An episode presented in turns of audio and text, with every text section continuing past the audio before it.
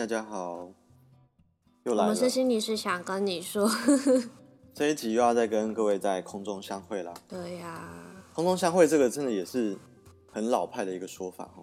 没错，但我我自己是蛮喜欢的。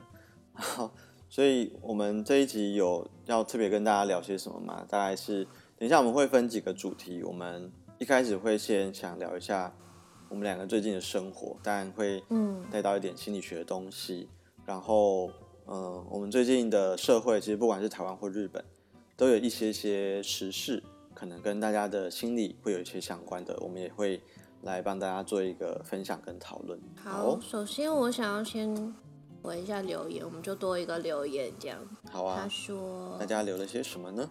嗯，他是伊听力。OK。他说：“希望我们可以接一些麦克风的业配。节目唯一的缺点就是音质较差，声音较小。” OK，好，请大家稍微忍耐一下哦。哎，你看了之后会不会觉得其实蛮温馨的？就是他留下来真的是一些真实的感受，蛮有建设性的建议。对，而且我不会有那种被指责的感觉。嗯哼，有懂你意思。可是看了之后。又会觉得很想要进步，对，就会觉得好啦，不然我第八集就去买麦克风吧。对，啊、提早两集，感触。对对对，你知道，好，如果再有一个人留言的话，我们就第七集去买，可以吗？结果后来都是各种麦克风，就哎，你赶快换麦克风。留凑满十个的话，我们就立刻去。其实那个玉福心理师他已经已经添购了一个比较。专业的麦克风，但小弟我一直停留在一个知易行难，就是还没有下手的一个 一个状态这样子。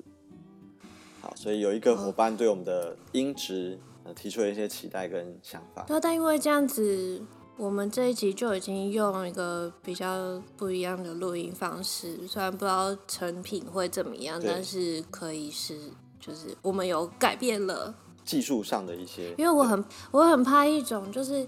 因为有的时候会去看其他 podcast，下面不是会有星星跟评论嘛？对。然后常看到有一些是感觉像是故意找茬的评论，甚至是到了人身攻击的地步。我我是觉得走在江湖就是多少会会遇到这种事情啦，所以我们就是要练习不要走心，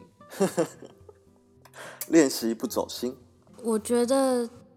听 podcast 这件事情，其实是我们很可以去选择去控制的事情，因为你知道，活在这世界上很难嘛，很多时候是身不由己的。但是至少在选择我们想要听的频道上面，这是一件可以自由选择的事情。如果真的不喜欢的话，你真的可以去关掉，去找到一个更符合你期待的频道，然后。这个留言的人，他委屈自己在这边听，然后委屈了之后，他又对自己生气，或者是对这个频道生气。嗯、我觉得人生已经够难了，真的不要再用这种方式惩罚你自己，耶，来折磨彼此。对啊。不过我觉得有一点是说，他会有这么大的情绪，他反映出那个人留言者的一个状态，就是说他有一个期待跟需求嘛。嗯，对。然后他他觉得在这里并没有被得到一个满足，嗯，对啊，就是说我我之前去上了一个课，然后他老师又讲一句话，他说到处都是镜子。对，那你你现在留言的这个内容，虽然看起来是指着对方在说，哎，你这个节目让我觉得不 OK，嗯，可是其实很多时候，你想要丢给对方的那一句话，会不会是映照在你自己身上的？确实是，对啊，你最近是不是其实对自己的很多状态，其实也非常的不满意？你有很高的期待，可是结果不如你的预期。然后你带着这样的一个框架来、嗯、来听这个 podcast，或者是 anyway 去看一本书、看一部电影，你会发现就是说，这个当你觉得一切都很糟的时候，其实你看什么都会觉得很不 OK。嗯，对啊，我觉得这也是一个一个一个可以思考的角度啦。世界上任何事情、任何发生的事件，都可以都有机会让我们更加的觉察到自己的状态。耶，嗯，没错，非常同意。所以我今天我觉得看到这个留言，我其实还蛮感动的，yeah, yeah. 因为我觉得他说话方式很温柔，uh. 而且他是说希望我们去接麦克风的夜配，他不是叫我们自己去买，人真的很好。OK，好啦，我已经把麦克风列入我的嗯代购清单，嗯、但是就等预算开下来这样子。OK，我会觉得，如果这个人他平常在生活中也都是这样说话的话，那他周遭的人应该蛮喜欢跟他互动的。嗯、然后我用两句话就超译他的人生，真的。但很谢谢他。但我觉得这就是蛮有效的沟通，因为你看，我们听了之后就开始想办法去进步了。嗯，嗯，很谢谢大家的对啊的 feedback。谢谢你们。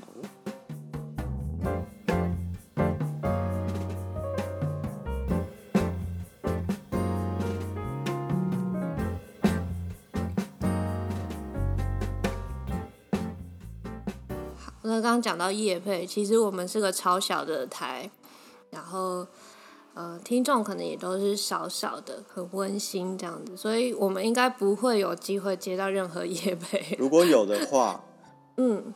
我们一定会跟大家说 耶，我们接到夜配了，会放个鞭炮，所以你不用担心，就是我们没有那个声明业配这件事情，好吗？我们一定会诚实的告知。对啊，然后大肆的张扬，我们有接到业配。对，但是我们今天想要做一个主题，就是即使没有任何的折扣，那我们会想要真心跟大家推荐的一些东西。就即使他没有付我钱，我们也觉得自己的生活被这些东西提升了蛮大的品质的。小东西，或者是不一定是小啦。我们讲那个小，不一定是大小上的小，而是嗯，它占的那个比重可能不一定那么多，可是它就是你生活中的一部分，这样子。就这些东西可能都是默默的在我们身边出现，然后。安静的在那边待着，我们在用用的时候，其实不会有太多的感情。有时候觉得只是顺手在用，Okay. 可是你仔细观察，就会发现，其实它带来你生活中非常多的便利。嗯，不然我就先丢一个好了。你想要推荐什么？我想要推荐的是我最近在用的这个电动牙刷。哦，对，因为。一直都有看到一些消息说，其实但电动的那个震动的清洁效果是比手动的好嘛。嗯，然后在一方面也是因为懒惰，我就想说找一个 可以比较省力的刷牙方式。嗯，但是我开始用电动牙刷之后，我就发现到一些现象。嗯，因为我的电动牙刷它是要绑那个 app 的。嗯哼，然后它可以选择疗程，就是说。你可以选择美白版的疗程，嗯、就是说这个力道就是专门让你美白牙齿，又或者是什么完整完整清洁的组合。嗯，然后我大概从开始用到现在，我都是选就是完整的清洁。嗯，但很有趣，因为它就是历时三分钟。嗯，然后他突然意识到说，其实以前我在用手刷牙的时候，我我到底刷多久啊？对，好像牙医师什么都建议三分钟，可是真的在用电动牙刷的时候，那个三分钟比我们想象中的要长很多诶。没错，所以呃，其实不管是早上或晚上刷牙的那三分钟，我都会去观察一件事情，就是这三分钟我这次感觉起来的感觉是什么？比方说，我觉得哎、嗯，这三分钟这样子滴滴滴滴，它然后我的牙刷是每一分钟会更换一种。力道哦，又或者是按摩的那个方式，那嗯，有的时候我会觉得哇，这三分钟好快就结束了。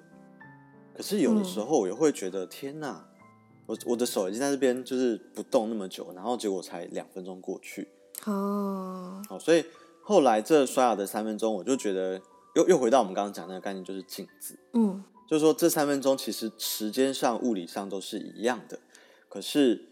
我的状态可能会影响到我每一天，甚至每一个早上或晚上感受到的这三分钟。嗯，对啊，所以我我我后来其实就蛮，这个我现在手上就拿着它哦，就是因为我刚充完电，就是我想要对我的牙刷说，谢谢你用三分钟的方式让我更有有机会可以更了解自己的状态，嗯，对啊，然后我们就不不讲这一支牙刷到底是什么牌子，但是 它有一个非常大家可能会想知道的一个很棒的功能，其实就是这个厂商是标榜它的刷头是不用钱的。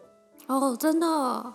嘿嘿，是不是很羡慕？对，因为他就是说，如果你只要每天都乖乖的刷牙，嗯，然后很有趣，这个 app 它会帮你打一个刷牙的分数，就是根据你的你拿捏的那个力道跟那个姿势啊，那好像只要有八十分以上的话，你就会得到点数，然后呢，每天乖乖刷牙也会有点数，然后呢，这个厂商还设计了早上跟下午的抽红包的活动。然后抽到红包也有点数，但总而言之就是那个点数只要累积到一定的量，嗯，然后这个厂商就会免费宅配那个刷头到到你指定的地方。哎，他有点把刷牙这件事情游戏化，然后增加你的动机。对，嗯，对啊，所以就是我我觉得我开始用这种方式来刷牙之后，其实不只是牙齿啦，嗯，就是。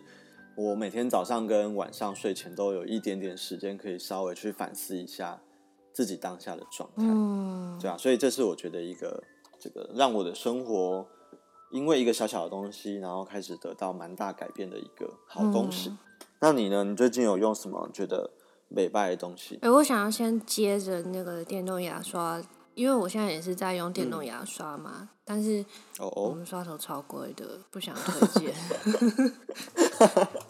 或者或者你要说厂商赶快来 送你免费的刷头啊，你才可以讲那个那个牙刷。我觉得好贵，每次买都心痛。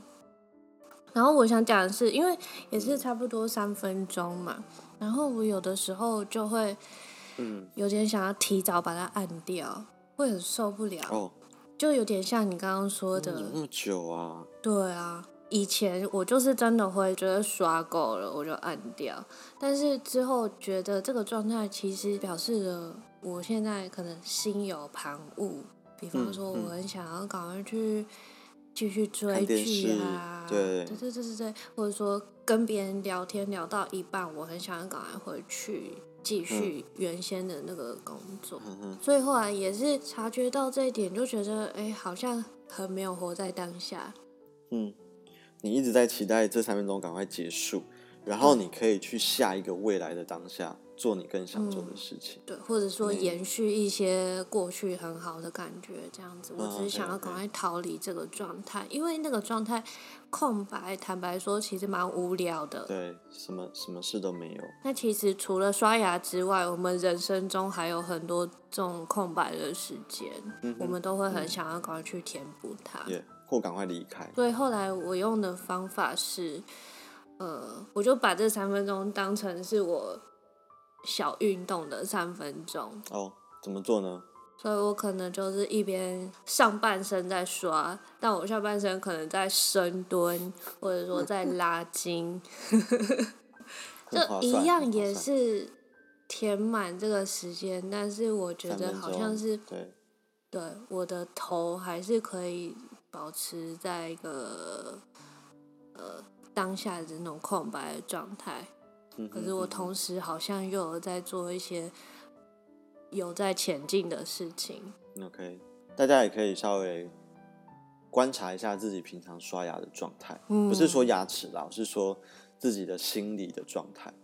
对啊，嗯，有的时候保养也是，也是洗完脸之后可能要涂一些东西，但是有的时候就是很完全想要跳过这个步骤，所以赶快去睡觉这样。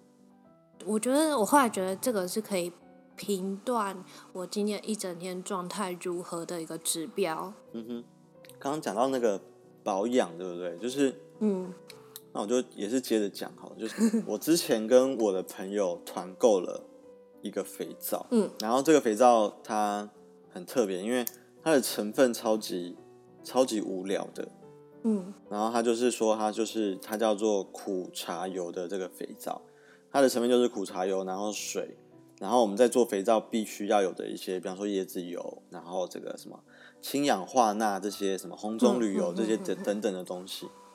那这个肥皂非常的朴实无华哦。可是我我我刚刚突然意识到，就是说这个肥皂非常的单纯，就是说它它就是没有什么特别的化学的东西，嗯，然后呃，它洗完之后也不会在你身上留下很多的味道，就是甚至是没有什么味道，你只是觉得你的身体变干净了，嗯。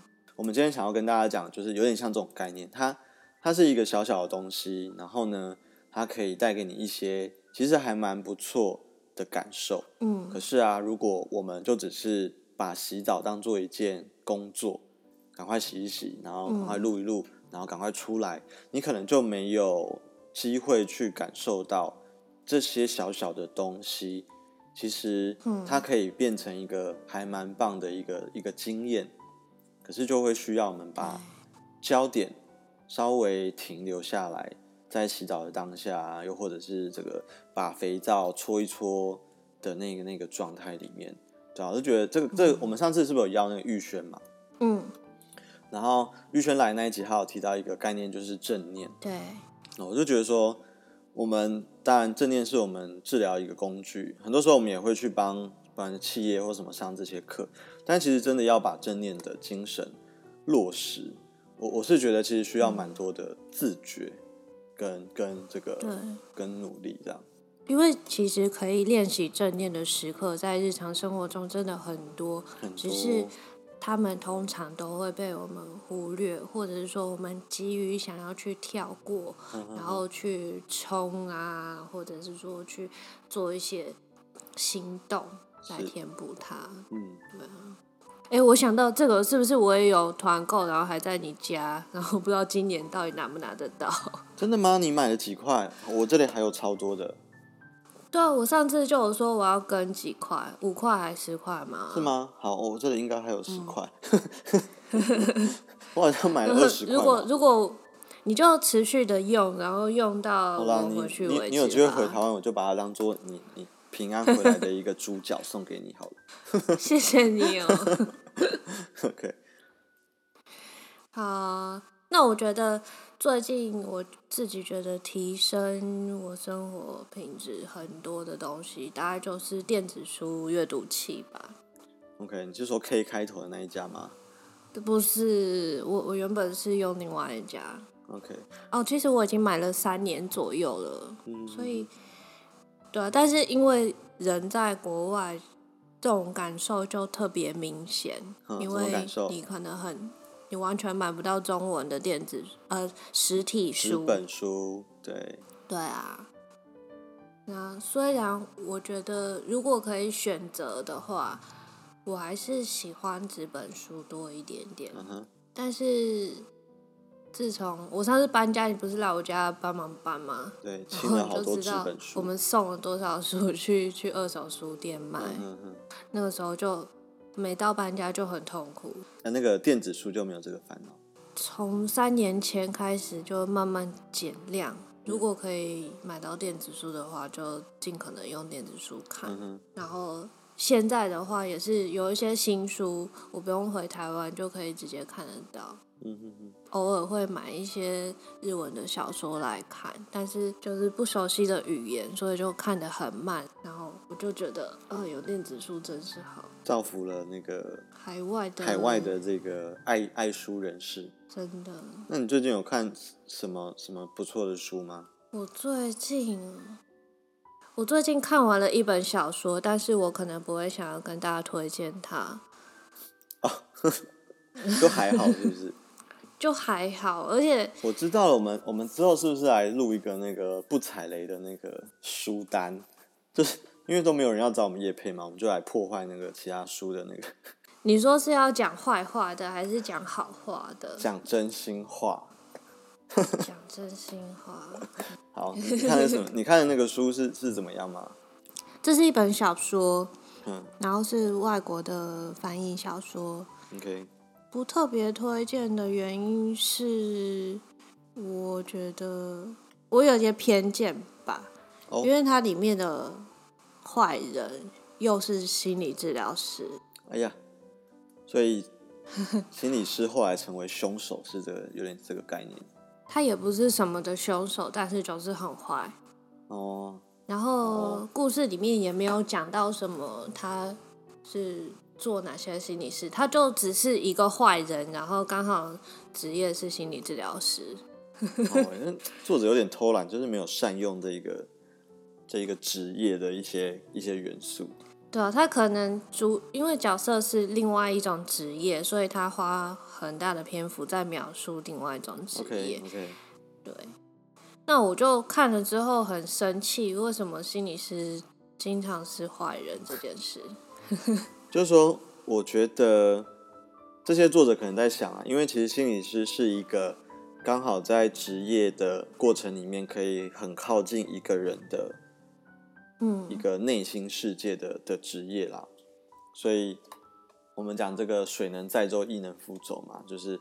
知道很多人的深深层的部分，但有好也有一些某些危险的地方，对啊，所以、嗯、不知道，我觉得当然看小说、看这些电影是一回事啦。但是对于真的想要了解，嗯、比方说想要透过阅读更了解心理师这个工作，其实有一些更好的书也可以跟大家推荐啊。对啊，对啊，我最近嗯。也前阵子啊，看一阵子，我还蛮喜欢那个。嗯、也许你该找人聊聊。也许你该找个人聊聊。对对对对对对对对对。对啊，这本就还蛮蛮中性，也还蛮真实的，呈现出心理师工作的一些状态跟自己的心路历程。嘿，这本蛮推荐大家可以去看。对，因为它除了呈现在工作当中，可能是我们是比较。呃，倾听或是引导，比较像是在带领一一件事情的那个主导者，嗯，但是他同时也描写了这个心理师，他作为一个心理治疗的个案，他生活中也会发生的那些不如意的事情，然后他自己内心的挣扎，以及他如何在心理治疗当中慢慢前进。我觉得蛮对，我觉得两面都有呈现，而且其实作者蛮会说故事的。对，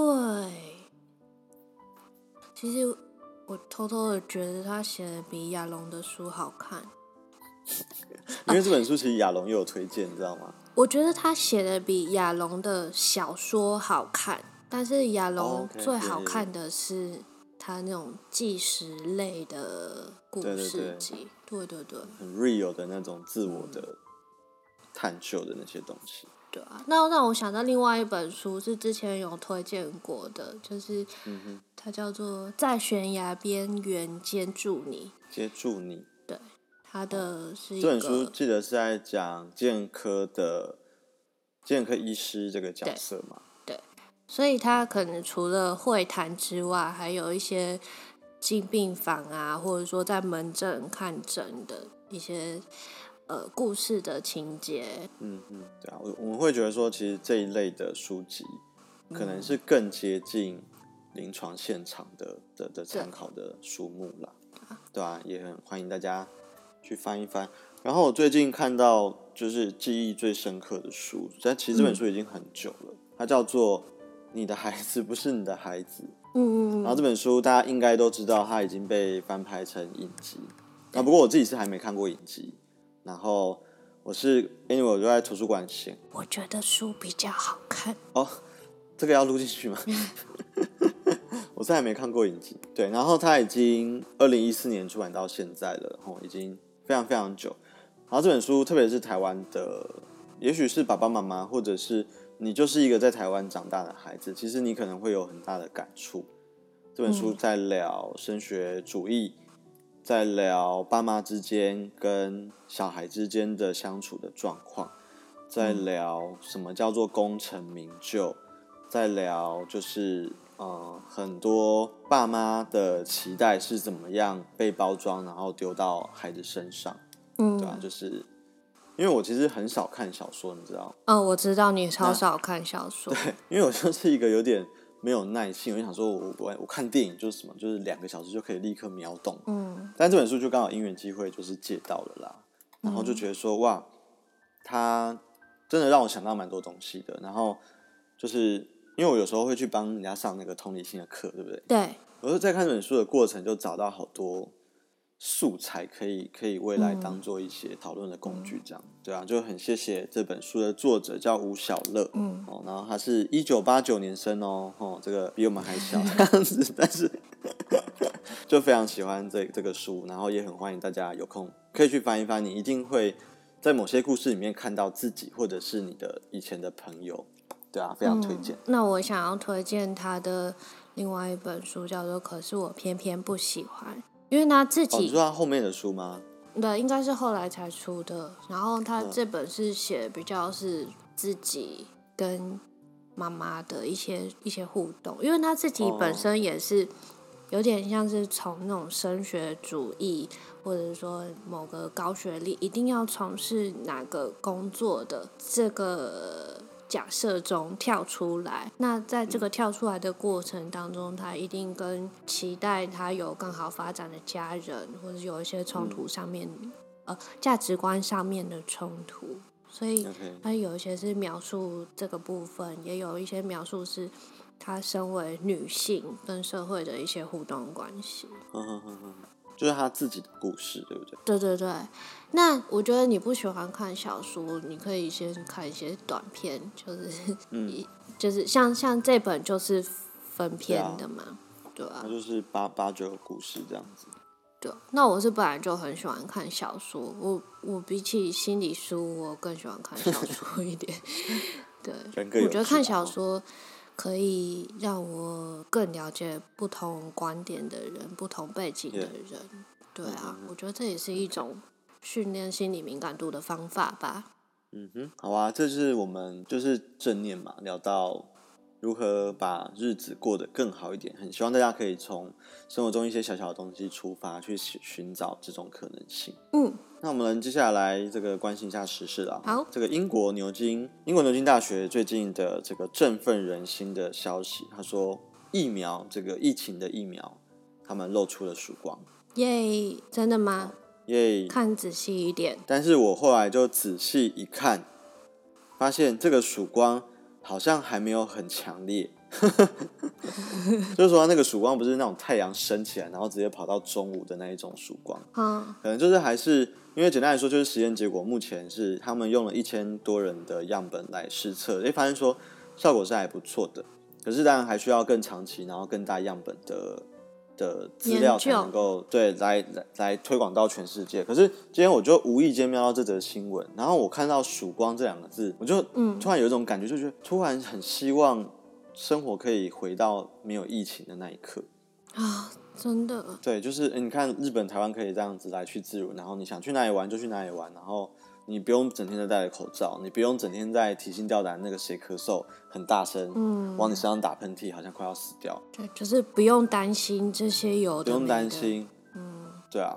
然后就突然想到一个概念，我们心理学里面它叫希望感，嗯，哦，就是说对于某个东西殷切的渴望，然后盼望它会有好的一个结果的那种。那种感觉，其实我觉得人都是很需要这个的啦。哦当然也很希望牛津大学可以在真的在这方面就是拔得头筹，赶快把疫苗弄出来，让这一个疫情的闹剧可以知道早一点早一点平息，这样。所以这是今天要跟大家分享的一点点希望感。然后呢，昨天乐透开奖哦，然后 小弟我买了两组哦，就是这个完全的就是给他没有中哦，就是我人生就瞬间少了两百块的这个 这个金额，所以立刻的就是希望感就是再度的破灭了，破灭，破灭哈、嗯！我相信台湾应该很多人都跟我一样，正在收拾破裂的希望感的心，所以很有趣哦。其实我我我觉得人生就是这样啊，就是你你会对很多东西有很多期待。嗯，当然，这些期待未必每一次都是如自己所愿。可是，如何在这种呃期待，然后也许有点落空，然后再次怀抱希望，然后再次落空的这个过程里面，慢慢找到一些些什么？我我觉得这是这是很重要的一个一个问题。当然，我现在还在收拾破碎的心，没有中乐透的这个情绪。对，因为哎，如果我中了乐透，嗯，我还会录 podcast 吗？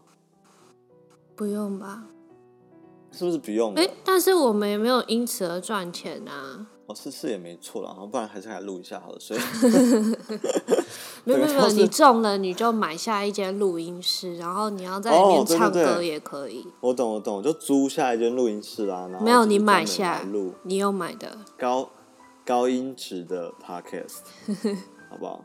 所以如果有一天你发现我们音质整个就是变得太豪华，哎，好，哎，就是就是我们换器材了，就是这样子，没有别的。哎，那日本呢？日本有有没有一些你觉得跟心理有关的？一些现象或事件，你觉得蛮值得一一聊的。最近都比较会关注到一些遗憾的消息哦。对啊，像上上周还是上上周吧，台湾可能有一些新闻，就是在东京有一个单亲妈妈，然后她放下她的三岁小孩，在家里面。独自八天，然后自己可能跟男朋友去九州玩哦，八天哦。然后回来的时候发现小朋友死掉。OK。后续其实慢慢消息一点一点出来嘛，包括说有些人发现这个妈妈她可能在 Instagram 上面完全没有女儿的踪迹，就是。表现出他是单身，然后无牵无挂的样子，然后甚至在这次之前，他也有曾经也是去九州，然后去去个三四天，完全一样的状态，嗯、但是孩子没有事情。哇，所以已经不是第一次。那可能也是很虚弱了。这是我们心理学里面讲有一个字叫 neglect，就是就是忽略。嗯，他他可能没有，就是像。就是主动的虐待之类，但它也是一个非常严重的儿童福利的儿童。他他其实也算是一种虐待了，他就是虐待的一种，只是他不是用主动的攻击，不是用主动的暴力，不管是言语或肢体上的。那真的这种其实也是会会带来非常不利的一个后果啦，哈。对，而且我觉得比较可怕的是这类型的案件，我回顾了一下，每年可能都会有个两三件这种很重大的，孩子都被饿死，或者是说关在阳台上面呐、啊，然后关在衣橱里面呐、啊，就很多可能是我们以为只有电影里面会出现的状态，其实有点频繁呢，我觉得。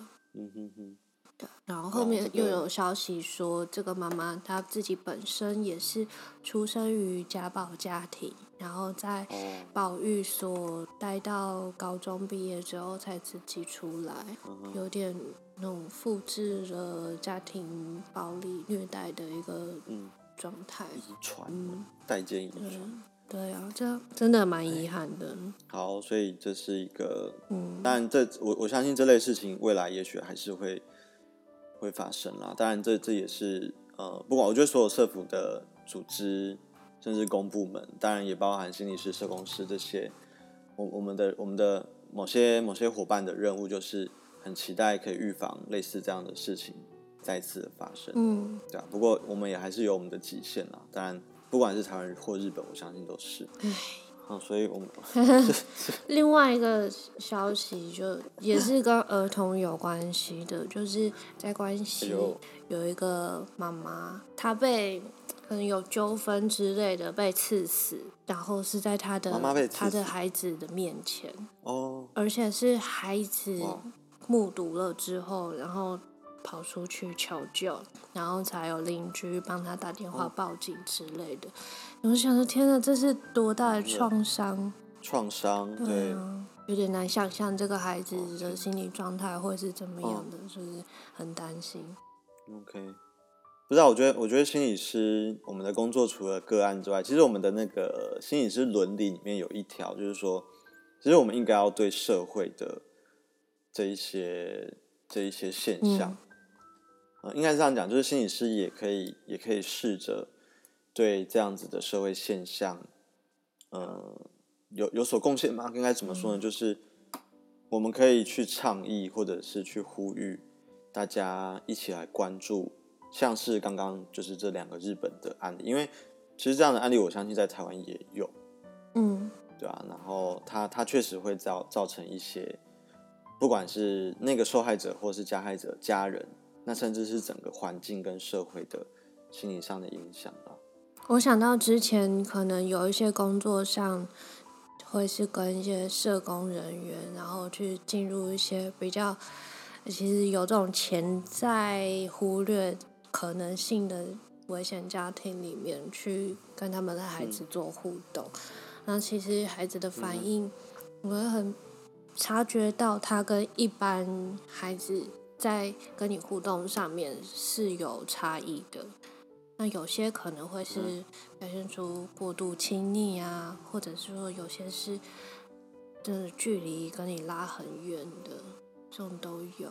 然后可能我们在介入的时间上面就会需要拉长，或者是说有一些自己会需要建立合宜的步骤，去慢慢的接近他们。嗯，但就真的很辛苦了，我觉得。但是回到刚刚讲的希望感嘛，就是。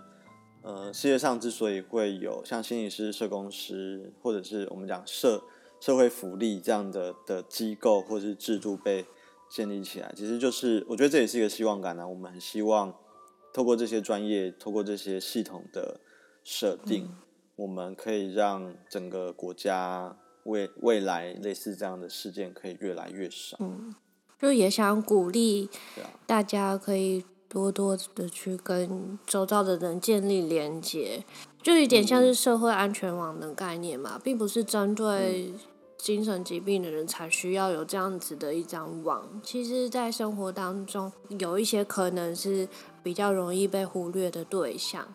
那如果我们有这种意图去跟身边的人多多的接近，或者是说去了解一下其他人的状态。可能会比较容易避免得了这样子遗憾事情的发生。嗯哼，非常同意。我觉得人跟人之间的那一个关系的建立，嗯、它它就更像是你刚刚讲那个网子。嗯、当当一个网子有一个地方快要破洞的时候，其实如果周围的人都有机会可以提供一点点力量给那个地方。那那个地方也许就不会一直往下掉，然后甚至就变成一个破洞，洞就不会越破越大，可能有机会稍微对，但是对，就就不要等说什么社福机构来补这一个洞，嗯、而是我们都可以成为我们，也许我们邻居嘛，对我们邻居，哎，最近啊这个小朋友哭得好大声啊，可以去稍微关心一下，就是孩子怎么了吗？要要不要帮忙啊？嗯、然后你知道有时候就是那种邻居。无意间的关心几句，哎，最近还好吗？嗯、对不对啊？怎么中中秋节到了，要不要这个吃个月饼？就是这个小小的动作，嗯、你知道吗？有时候真的可以给那一个他觉得他快不行的那一个人一些力量。嗯，是是是是真的，对啊，大家。不知道，我觉得不要不要小看自己能提供的一点点力量，那些都是很珍贵的。对，或或者是心中可能会有担心，就是什么不要多管闲事或什么的。嗯、但我不知道哎，就是偶尔管管闲事，我觉得也是一种选择。在保护好自己的前提之下去管一下。对对对，当然当然。对，当然也要可能要稍微的去觉察到，当事情不对的时候。也不要自己一个人就拦下来，嗯、可能去我们的角色可以是连接一些其他更多能帮助他的力量，然后但是不要傻傻的自己就聊下去。嗯，嗯。好啊，一个有点 sad 的的 ending，但也没有不好啦，嗯、因为这就是社会啊，社会就是还是有很多这样的事情在发生。让我们沉浸在这个比较悲伤的情绪之下一下下，然后我们去。自己发展出一些我自己可以做到的应对方式.可以稍微沉淀一下喽。好，那我们这一集差不多到这边喽。一个沉重的收尾。那如果你听完有一点，也有一点沉重，想邀请你，也许就花一点时间静一静。然后呢，如果呃时间适合的话，还是要。好好的照顾自己哦，去吃吃东西，然后到外头走走哦，看看到公园晃一晃啊，去看一些呃大自然的风景哦。因为我觉得了解这些资讯一定会有一些情绪，嗯、但是我们可以练习在知道社会还是有这样的现实的情况下，还是一样可以把自己照顾好。啊、哦，对对对，很重要的就是先照顾好自己。再去照顾别人，嗯、这个是我觉得最重要的事情。啊、好，嗯、希望大家都可以留一点点时间把自己照顾好。嗯，好的，好，那我们这一集就到这边了。好，拜拜。OK，好，大家再见。